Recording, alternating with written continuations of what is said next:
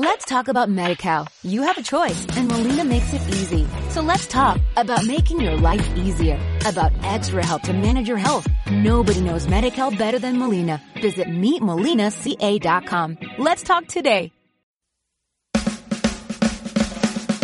Bienvenido al Radio Fitman Power el podcast donde entrevistaremos a los mayores profesionales de la nutrición, el entrenamiento, la psicología, el desarrollo personal y la salud en general para que aprendas de ello. Además, también responderemos a tus preguntas que puedes dejar en www.fitmanpower.com barra preguntas. Y si todavía no me sigues en mis redes sociales, no sé a qué esperas. Puedes seguirme tanto en YouTube como en Instagram, en ambas como Fitman Power.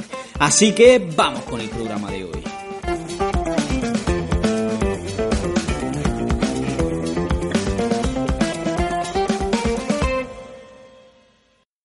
Muy buenas, hijos del hierro, bienvenidos una vez más a Radio Fitman Power.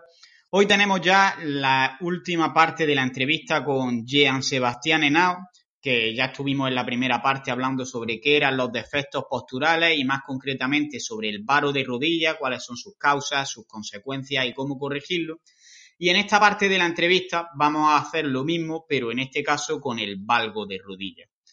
Eh, vamos a hablar sobre cuáles son las causas que pueden originar este defecto en la postura, cuáles son las consecuencias que tiene en el día a día, cómo podemos detectarlo incluso y finalmente pues también nos va a dar algunos consejos en cuanto a ejercicios que podemos incluir en nuestra rutina para corregirlo.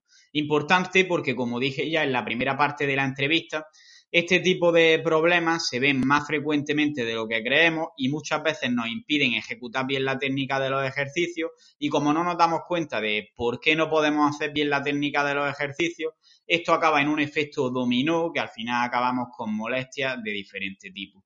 Así que hay que estar atentos a este tipo de problemas y él nos lo va a explicar muy bien. Recordaros por último que esta es la última entrevista que vamos a tener hasta el día 3 de septiembre, donde vamos a volver a darle más caña y más fuertes que nunca. Y estaros preparados porque ya tengo algunas de las entrevistas grabadas y son muy potentes y os van a gustar mucho. Así que no me voy a enrollar más ni a darme más importancia porque simplemente muchas gracias por todo esto que estáis haciendo por el podcast y porque siento la verdad que están gustando y os está llegando y esto me alegra mucho.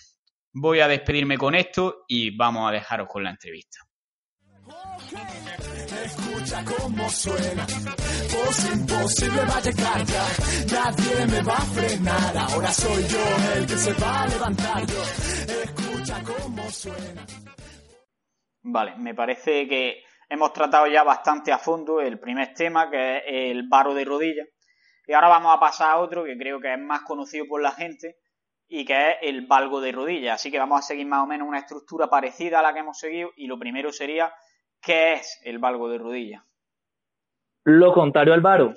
El valgo, quiere decir acercamiento. Entonces, mientras que el varo es como las rodillas se alejan, el valgo es como las rodillas se acercan como tal. Eh, aquí en Colombia le decimos rodillejunto pati apartado. Eh, es más común en las mujeres este problema. ¿Por qué más común en las mujeres? Principalmente por sus caderas. Principalmente por sus caderas. Ellas están diseñadas para ser mamá. Al estar diseñadas para ser mamás, tienen las caderas mucho más anchas que nosotros los hombres. Tenerlas más anchas, quiere decir entonces que el fémur, a ver cómo lo pongo más gráficamente, listo. Suponga, aquí tengo un tarrito de silicona, se alcanza a ver. ¿Cierto? Sí. Un poco más abajo.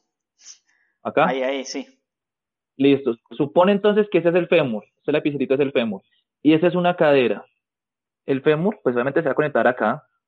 Entre más, y aquí tiene que estar las rodillas. Aquí esa bajita están las rodillas. Debería quedar así. Pero si la cadera es más amplia, entonces va a pasar esto. Y acá también va a pasar lo mismo. ¿Sí ves? Sí, sí. Por eso es que es más, por eso es que es más común en las mujeres que en los hombres, debido a sus caderas más prominentes. Es por eso que tú ves normalmente que las mujeres, cuando caminan, tienden a juntar las rodillas entre ellas, haciendo esto. ¿Listo? Como este triángulo que forman entre los dos fémur y las caderas. Ese triángulo boca abajo. Va a pasar eso. Que debería ser un rectángulo. Que debería ser un rectángulo, pero al tener, digamos, la base, que es un triángulo al revés, más grande, por tener las caderas más anchas, pues al final se convierte en un triángulo más fácilmente, ¿no? Correctamente. Mientras que en el barro al revés, se convierte como una especie de círculo abierto, en este se convierte en un triángulo hacia abajo. Y igual que hemos hablado antes, también existirán diferentes grados o niveles en este problema, ¿no? Sí, Normalmente algunas mujeres me he dado cuenta que tienen las rodillas demasiado juntas y ya lo que viene siendo la parte tibial no, vaya, no va hacia abajo, sino que tienen a hacia afuera. Entonces crea como una especie de reloj de arena con el cuerpo, con las piernas. O sea, son grados demasiado, demasiado pronunciados. Normalmente las personas que yo he visto, lo normal, entre comillas, lo común, más común, es que tengan ese triángulo que mencionábamos y la base sea hacia abajo ya siguen el rectangulito con, con la parte de la tibia, pero no, he visto algunas mujeres que es tan pronunciado ese acercamiento de las rótulas que lo que hacen es, están juntas y la, y la tibia va hacia afuera. Y esto créeme que las personas caminan feísimo, les molesta el lumbar, les molesta las piernas, se les acaban más rápido los zapatos, incluso pueden hasta problemas como juanetes, que desviaciones, eh, de los, desviaciones en la parte ósea de los tarsos, en fin, y de ahí sigue contando. Para que lo hagamos más gráficamente, todos vimos al Chavo del 8, nos llegamos a ver el Chavo del 8 en algún momento. Imaginen cómo caminaba Kiko. Eso es un valgo demasiado pronunciado como tal. Es un grado extremadamente alto. Obviamente el actor lo hacía era pues para el personaje, pero no tan pronunciado porque él lo hacía cómico, pero algunas mujeres pueden que pasen eso, las rodillas demasiado juntas y los pies demasiado separados. E incluso con las punteras mirando hacia adentro, ¿no? Sí, he visto, las he visto, que para que hay que Que eso ya sería el extremo. Demasiado, diría yo, y se ve muy y estéticamente se ve feísimo. Es muy poco atractivo también. Ahora, no solamente ese problema ataca a las mujeres, ¿no? Aquí estamos haciendo hablando en una generación de una, perdón, una, un público específico, pero ese problema también puede ser afectado tanto para hombres como para mujeres. Pero reitero, en los estudios se ha demostrado, estudios estadísticos, que es más común en las mujeres que en los hombres, este problema de valgo de rodilla. Vale, y ya que lo conocemos un poco, ¿cuáles son las consecuencias que va a tener este problema en el día a día? ¿Parecidas a las del varo? ¿Diferentes?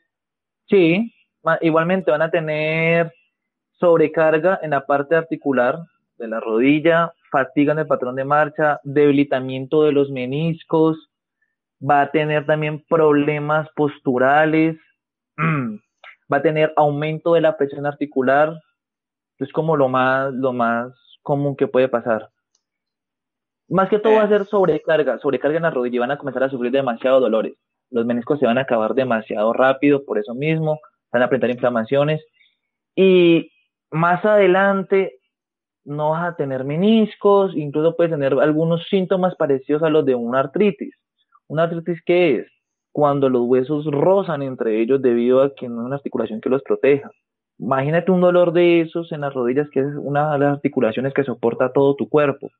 Obviamente va a ser muy tenaz, no vas a poder caminar correctamente y tienes que estar constantemente descansando. O sea, se va a hacer un estilo de vida muy, muy aburrido y muy trágico para una persona que sufra de este problema. Y estamos hablando de todo esto y me lo estoy imaginando como algo simétrico, es decir, como que las dos rodillas van a estar giradas igualmente, pero puede que existan asimetrías y esto podría agravar más el problema. Sí, asimetrías puede pasar. Eh, hay una, a veces ha pasado que una persona puede tener más girada una que la otra, lo cual puede ser, entre comillas, relativamente bueno para una y, bueno, y malo para la otra. Pues la que va a estar más girada, pues, ¿qué va a pasar? Va a tener más problemas que la que está, que la que no lo está tanto. Pero, ¿qué pasa cuando, cuando esto ocurre? Normalmente la pierna que está menos girada va a crear una hiperextensión es cuando uno ve que las mujeres o que cualquier persona manda la rodilla y se ve que está demasiado hacia atrás, demasiado hacia atrás. Y esto puede crear inflamaciones en la parte apopítrea, en los ligamentos de la parte de atrás. Cuando esto pasa, también crean descompensaciones en la zona lumbar. En la zona lumbar, ¿por qué va a crear este tipo de descompensaciones? Precisamente para poder mantenernos erguidos. El cuerpo no es tonto, el cuerpo de, crea asimetrías en la parte inferior, pero el cuerpo tiene que permanecer erguido. Lo que decíamos ahorita, movimientos compensatorios, músculos compensatorios. Entonces va a pasar que la zona lumbar va a tratar de estabilizar el cuerpo y vamos a empezar a sufrir de inflamaciones, contracturas, sobrecargas en un lado y otro no. Eso también puede crear más adelante hombros depresivos, un hombro más arriba que el otro, problemas eh, cuando caminamos, incluso hasta los tobillos pueden sufrir en, en ese tipo de casos. Incluso vamos a ver cómo algunas personas pueden tener una pierna más hipertrofiada que otra. Una persona puede tener una pierna más hipertrofiada que otra debido a que todo el peso va a recaer o va a ejercerse más eh, todo el peso sobre un lado que sobre el otro, por un lado. Y por el otro, también vamos a ver incluso que en la zona lumbar o dorsal, un lado puede estar igualmente con más músculos que el otro, pero debido a la compensación que le toca hacer. Y esa compensación incluso puede representar problemas de contracturas, como ya lo había mencionado antes, dolores a modo general, y de ahí sigue para allá contando. A veces un masaje ayuda, a veces un masaje ayuda, pero son sin... La verdad son cosas que te quitan los síntomas, pero no te va a quitar el problema como tal. Claro, son parches. En resumen, lo que se podría decir es que cualquiera de estos problemas de la postura va a llevar a que hagamos mm, algunos movimientos compensatorios y al final estos movimientos compensatorios van a causar otros problemas y al final tenemos ahí un efecto dominó que nos va a hacer pedazos a largo plazo, ¿no? Y luego decimos, no, es que me lesioné en el gimnasio porque estaba haciendo, por ejemplo, sentadilla. Un ejemplo. No, lo que pasa es que estaba haciendo sentadilla y me lesioné en el gimnasio y haciendo sentadilla y la sentadilla es mala para mí. No, no fue la sentadilla. Pero si, por ejemplo, usted tiene una asimetría corporal o tiene desfalencias en esa parte de la rodilla, hace un ejercicio bilateral, pues la biomecánica no le va a dar para hacerlo correctamente, va a crear movimientos compensatorios y a eso le estamos añadiendo que ese ejercicio bilateral lo va a trabajar con cargas extras, entonces tenemos ahí un caldo de cultivo para que la persona automáticamente se lesione. ¿Qué va a pasar? Se lesiona, deja de asistir al gimnasio, deja de entrenar, vuelve a su mala vida y eso lo único que va a ocasionar es tener un efecto rebote, un efecto, algo, un efecto cíclico tengo esa mala vida, aumento de peso, aumenté de peso, me veo mal en el espejo, entro a un gimnasio, no me corrí en los problemas posturales, vuelvo y entreno, vuelvo y me lesiono, me lesiono sencillamente por ese, por esa acumulación de problemas posturales que tengo, que no los tengo corregidos, vuelvo y me deprimo y vuelve todo el ciclo, el ciclo completamente.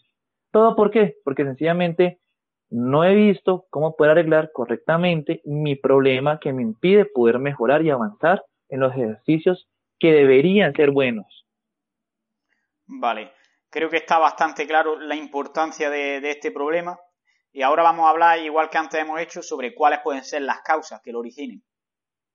Pues igual que anteriormente, las mismas causas del varo pueden ser iguales que las del que las del valgo en cuestión de efectos congénitos, traumatismos, alteraciones metabólicas, poca dorsiflexión también influye. Y lo que te mencionaba desde un principio, las diferencias anatómicas hacen que una persona pueda ser más predispuesta para, para sufrir ese tipo de problemas. La amplitud de las caderas influye demasiado. Es como lo, lo más común, por decirlo así. Lo de la poca dorsiflexión que comenta es el problema típico que vemos en la gente que hace sentadillas y como no puede hacer una sentadilla profunda, para compensar la falta de dorsiflexión, lo que hace es echar la rodilla un poquito hacia adentro y eso al final, además, como le estamos añadiendo intensidad, es lo que va a causar el problema, ¿no? Exactamente. Ah, ahí las personas pueden apreciar un, un valgo de rodilla, perdón, con, en todo su esplendor. Cuando tenemos un, una carga cerca del RM, tenemos poca dorsiflexión para subir de una, las rodillas se juntan y vuelven y se abren. Y eso es grave. El hecho de que no nos hayamos lesionado una vez no quiere decir que la predisposición no esté ahí. Es lo, que tenemos que tener presente. Cualquier movimiento, cuanto más intensamente lo hagamos y más veces lo repita, más riesgo va a haber a largo plazo de que cause alguna lesión o algún defecto en la postura, ¿verdad? Correcto, tú lo has dicho. Vale, y ahora ya que sabemos las causas, antes hemos comentado que para el caso del varo de rodilla, lo adecuado para detectarlo, simplemente con ver a una persona de pie de frente se puede observar. ¿En este caso es igual o recomienda hacer otro tipo de test? Eh, de por lo general, por lo general siempre es así casi. Siempre, claro, hay muchos más test que uno puede hacer, sentar a la persona, hacer un tipo de estiramiento. Sí, pero como la idea es que estamos orientando la, esta entrevista para los que nos escuchan y para los que nos ven, a los entrenadores a modo general y a cualquier persona que quiera verse también y quiera detectar su problema a sí mismo, párese en un espejo y mírese que también tiene su postura. Igual que el valgo, el valgo puede detectarse a simple vista. Igualmente va a ser más fácil o más difícil depende del grado en el cual las rodillas estén juntas. Entonces, Sí, o sea, si no queremos entrar tan en detalles y con tantas cosas eh, terapéuticas, es una recomendación muy básica, pero igualmente efectiva. Vale, y una vez que ya lo hemos detectado, ¿en este caso se puede corregir? Igual que en el varo depende en qué momento se, se, se detecte. Entre más temprano se detecte, más fácil va a ser su corrección mediante nueva reeducación corporal, patrón de marcha, mediante ejercicios terapéuticos. En un gimnasio puede ayudar, puede ayudar bastante. Eh, que se elimine o no por completo depende de qué tan temprano lo encuentres. No es lo mismo empezar a corregir este problema por una persona de 16, 15 años que por una persona de 40, 42 años. Por obvias razones, eh, la predisposición y va a estar más acentuada en una persona entre más edad debido a su trayectoria con este problema. Los ejercicios para poder mejorar ese tipo de problema, igual, que con el otro darle mucho enfoque a la parte del glúteo medio. Como ya hice algunos ejercicios anteriormente, voy a explicar lo que mencionaba ahorita de las bandas.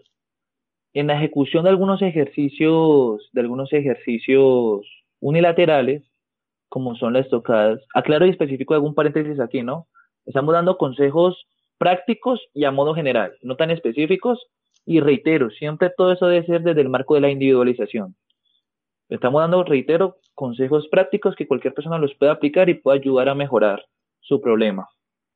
Entonces, en el momento de hacer una estocada o una avanzada, algo tan sencillo como colocar una banda en las rodillas puedo mejorar el varo o el valgo de rodilla.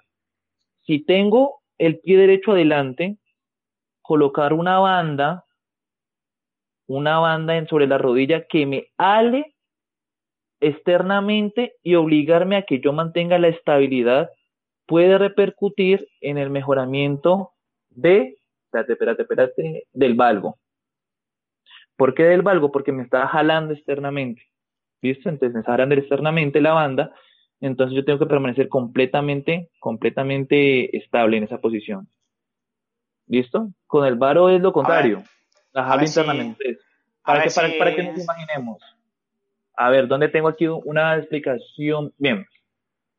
Cuando estás hablando de una estocada, es que claro, como somos de países diferentes, a veces me cuesta entenderlo. Una estocada te refiere a una zancada, ¿no? Hacia adelante.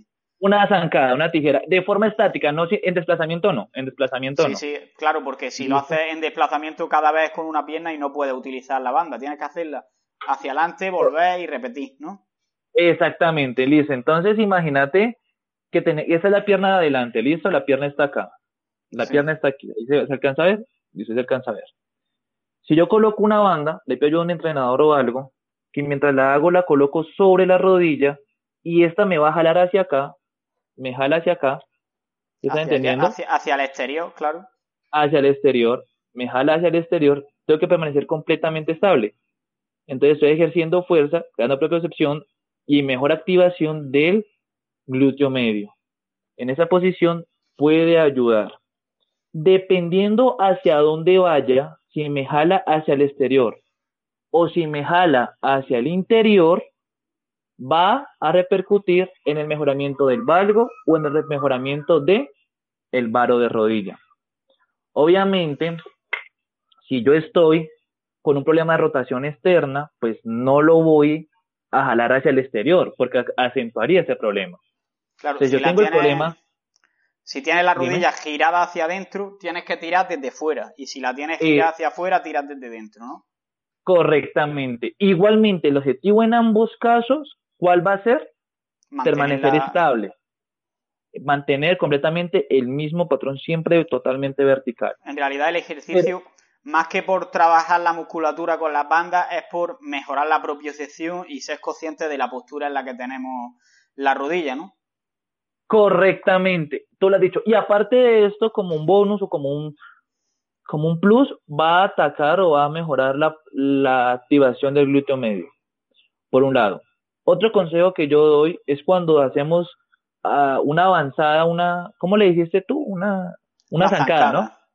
Sí, sí, son mismo ejercicio, pero distintos nombres. Cuando hacemos una zancada en desplazamiento, otro consejo que para una zancada en desplazamiento, a veces lo que hacemos es avanzar de una vez.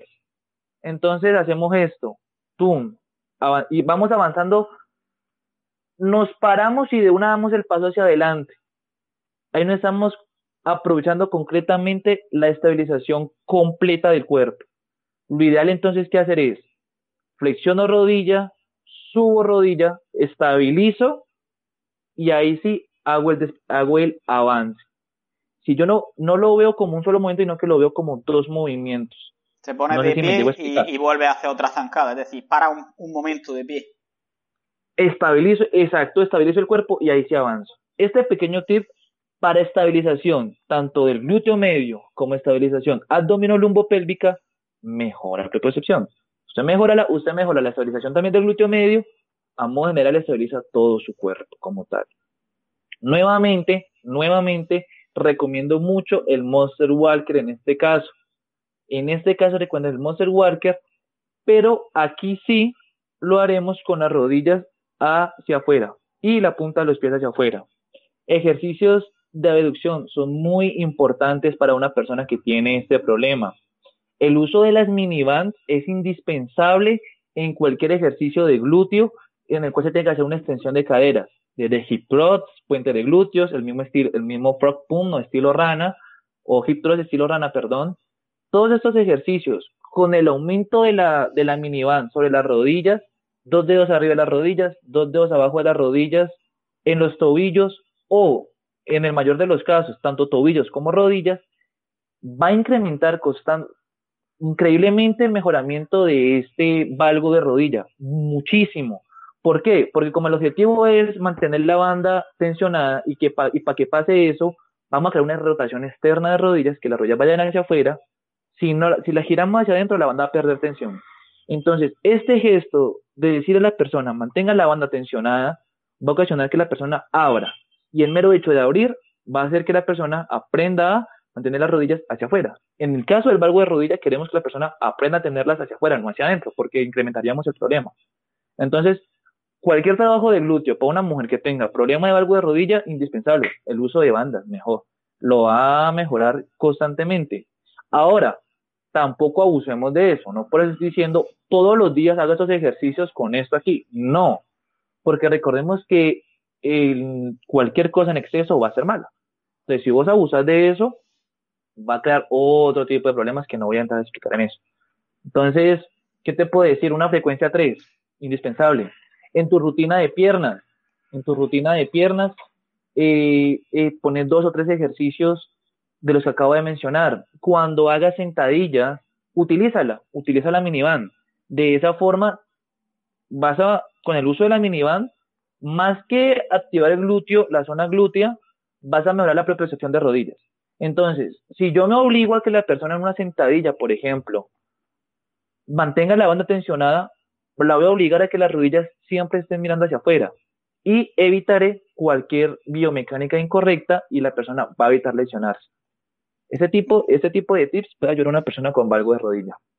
Entonces, en ejercicios bilaterales, aunque tenga valgo de rodilla, sí es adecuado ponerse una banda que, digamos, lo que tienda es ajustarnos las rodillas para que nosotros tendamos a hacer el esfuerzo hacia afuera. Pero has comentado antes que en el caso de hacer la zancada, cuando tienes valgo de rodilla, tienes que hacerte lo que tire la, banda hacia afuera, es decir, hacia el lado contrario al que lo tienes. Mm, Correcto. ¿Por, qué esa diferencia? Ya estamos, ya estamos, hablando, estamos hablando de, de una banda por la banda, porque es que la, la, la de las ejercicios bilaterales es una mini banda, una chiquitica. La otra es la banda El Terabán, el largo. ¿Ya ves la diferencia? Ah, vale. No, no, no, no sé exactamente a qué te refieres ahora mismo, la verdad. Ok, te explico. ¿Has visto que algunos ejercicios mmm, que hace, no sé si has visto a Brett Contreras, ¿sabes quién es cierto? Sí, sí. Sí, sí. Él les coloca una banda chiquitica a las mujeres entre las piernas negras, ¿cierto? Sí. Ok. Esa es la mini banda. Y estoy hablando, la otra banda en las estocadas, me refiero al teraband. ¿Has visto cuando las mujeres van a intentar hacer una dominada que les colocan un caucho largo? Las más largas, sí. aquí, aquí, le decimos, aquí le decimos teraband o teratubos. ¿Listo? Vale, vale. Esa, es la, esa, es la, diferencia por lo, lo, que te decía de la banda elástica. Es un poco complicado porque pues estamos hablando de dos continentes diferentes y a pesar de ser el mismo idioma... a veces no, estamos acostumbrados a llamar a las cosas de otra forma y, y cuando me lo dices a lo mejor me suena la palabra pero digo creo que es esto y luego estás hablando y digo igual me estoy equivocando. No, no, y, es, y es, verdad, y yo tiendo a hablar mucho con regionalismos, entonces ahí sí error mío. Pero vuelvo a, a, lo que te decía de, la, de, las, de las bandas. El, un terabano, un teratubo, esas bandas largas son las que te refiero, que no jalen hacia afuera o que no jalen hacia adentro va a repercutir bastante en, en la ejecución de la estocada. Entonces, este es un teraban, imagínalo, tengo aquí la, tengo aquí la tijera, cuando hago la, cuando hago la ejecución, me jala hacia acá.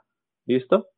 Pero cuando ya voy a hacer un ejercicio bilateral, entonces supongamos que esta es la bandita, estas son mis piernas y la tengo aquí. Se entiende perfecto, sí, claro. Ah, mira, mira, mira cómo yo haría la sentadilla. Entonces me obligo a que la banda permanezca tensionada y entonces si yo tiendo a girar las rodillas hacia adentro, ¿qué va a pasar? Que va la banda pierde tensión. Entonces, con el mero hecho de yo hacer esto, aumento la propiocepción del tren inferior. Entonces, si yo me obligo a que las bandas siempre estén en ese momento, la mini banda, pues, está así, tensionada, cuando hago un ejercicio bilateral va a ser algo más seguro. Y obviamente ir con, cargas progresivas. Vale. Y bueno, ya que hemos recomendado algunos ejercicios y todo, para que no, no nos entretengamos tanto, lo mismo que antes, ¿aquí también se puede corregir mediante cirugía, medicamento o ortopedia? Misma recomendación, mismos principios del varo. Lo ideal sería cirugía, sí. Eh, los medicamentos van a afectar es sencillamente la sintomatología, pero no van a quitar el problema porque es un problema postural. Entonces los medicamentos aquí tallones con los síntomas que tiene, más no con toda el problema en sí como tal. Vale, y, eh, eh, y en definitiva lo último es lo de los elementos de ortopedia que ya hemos comentado antes que puede ser efectivo para que seas más consciente de tu rodilla, colocar unas rodilleras que te aprieten, ¿no? Sí, es correcto, más no siempre. Pero reitero, esto va a ayudar mucho a tratar los síntomas, pero a tratar a eliminar el problema como tal, ya es mediante lo que estamos diciendo, algún tipo de terapias, algún tipo de ejercicios correctivos. Estas recomendaciones ayudan, sí, para ser un poco más llevadera la vida, pero como tal, que te van a eliminar el problema, hago mucho énfasis en que no, no lo va a eliminar. Vale, eh, creo que está bastante claro este tema y la verdad es que da esto para seguir hablando durante horas y horas. De hecho, podríamos hablar también sobre problemas más en la columna, sobre problemas de pies planos y pies varos también. Así que espero que hagamos otra entrevista, pero como también me has dicho que estás ocupado, pues vamos a ir cortando aquí. Pero antes quiero hacerte algunas preguntas así un poquito más personales y lo primero es, ¿Hay algo que no te haya preguntado y que quieras comentar? No, hasta ahorita es básicamente lo que, lo que queríamos decirle a las personas. El resumen de todo esto es, si usted es entrenador, primero fíjese en la persona como tal y no lo mire como, como un cliente que le va a pagar, mírelo como persona. Mire que esa persona puede tener algunos problemas como puede que no, pero la única forma de saberlo es evaluándolo. Siempre individualice todo no haga algo a modo general porque lo que te puede servir a ti no me puede servir a mí. Lo que necesitas tú puede que no lo necesite yo. Y siempre enfóquense en trabajar y corregir las falencias para que la persona pueda superarlas como tal o al menos sean más llevaderas. como el consejo que siempre le quiero dar o que quiero resumir pues de todo lo que hemos hablado. Claro, analizar y después individualizar y en base a eso ya establece una rutina que el objetivo puede que sea ya directamente empezar a entrenar normal o sea primero corregir estos problemas y ya después empezar a entrenar con unos objetivos más ambiciosos, ¿no? Sí, incluso dependiendo de la gravedad del problema, uno puede empezar a entrenar, como tú dices, normal, pero dentro de, ese, dentro de esa estructuración añadir uno u otro o añadir ejercicio que te sirva para corregir tu problema. Dependiendo, como te digo, la gravedad del problema. Vale, y antes de acabar también, eh, ¿recomienda algún libro, algún blog, canal, podcast, etcétera, para la gente que nos esté oyendo, ya sea de esta temática o de cualquier otra? Aparte del tuyo. Muchas gracias. ah, bueno, es el tuyo. Bueno, me gusta mucho, hablo de Instagram, que es como lo que más constantemente estoy leyendo. Eh, Fisicología.blog es un perfil que me encanta leer bastantes. Me gusta mucho también el perfil de Álvaro Trainer, Miguel Ángel, Miguel Ángel Cano, C Movimiento, so, específicamente de, de esa temática, tratamiento de problemas y cómo nos afecta dentro del entrenamiento. Lo pueden encontrar así en Instagram. Y pues, obviamente, pues tengo que hacer ahí la cuña, la, la publicidad, ¿no? El mío, obviamente. ahora, ahora hablamos un poco más sobre eso. Ah, eh, y en cuanto a cuáles son tus proyectos, tus objetivos, ¿qué vas a sacar a largo plazo para que la gente antes de seguirte vea lo que, lo que puede esperarse, quiero decir? Claro, en ese momento, en ese momento, la idea cuál es, es seguir asesorando a las personas mediante online, porque yo tengo varios asesorados. Ahorita casi con un proyecto de poder sacar mi propia línea de ropa deportiva para las personas envíos nacionales e internacionales. De tal manera, confiando en Dios, de aquí a unos tres meses, vaya, ya estamos proyectados para poder sacar la línea internacional de ropa. Eh, la verdad, ser un principal influencer fitness, pero también orientado a las personas que puedan entrenar con algún tipo de patología. Yo lo que quiero es orientarme que las personas, cualquiera puede entrenar, sin importar el problema que tengas. Entonces, las personas que me quieran seguir en mis redes, con mucho gusto. Actualmente el principal el proyecto a corto plazo es la línea de ropa deportiva y seguir mejorando en la parte de la empresa mía. Eh, asesorías y todo, con mucho gusto me escriben por interno. Bueno, cuéntanos entonces, por último, dónde pueden encontrarte si quieren escribirte, en tu Instagram, tu correo electrónico, lo que quieras aportar aquí. Claro, para todas las personas les voy a dejar mi WhatsApp. Como estamos en dos países diferentes, entonces el indicativo en mi país sería más 57 y ahí viene mi WhatsApp, 310 521 9931. Me pueden escribir a la hora que quieran, con mucho gusto les respondo. En mi Instagram me pueden encontrar como Jan Sebastián 154. Se escribe J-E-A-N. Sebastián 154. O mi correo electrónico, igualmente Jan Sebastián 154 arroba yahoo.com.co. Son las partes en las cuales yo manejo. La red Dejaré todo esto abajo en la descripción, ya sea del vídeo o del podcast, para que la gente lo pueda encontrar fácil y te pueda seguir. Y bueno, yo creo que ya poco más hay que hablar por hoy, pero ahora hablaremos para posponer, bueno, para posponer, no, para poner la, la fecha para que hagamos otra entrevista y podamos seguir hablando de estos temas que la verdad que tiene mucho jugo y creo que podemos ayudar bastante a la gente. Muchas gracias por haber aceptado y por haber aportado la verdad que contenido de tanta calidad. Y a vos, a vos por invitarme, a vos por invitarme. Que simplemente eso, que espero que hayas estado a gusto en la entrevista, que, te haya gustado la experiencia y que nos vemos en la próxima.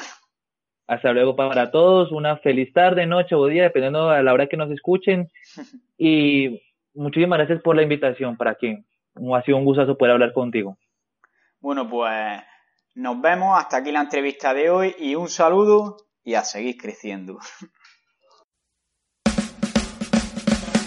Pues hasta aquí el episodio de hoy. Espero que os haya gustado y os haya sido de utilidad. Y si es así, no dudéis en compartirlo en las redes sociales, en darle al corazoncito y si queréis cualquier cosa, en dejarme un comentario porque me encanta leer y responder vuestros comentarios. Así que no me enrollo más y un saludo y a seguir creciendo.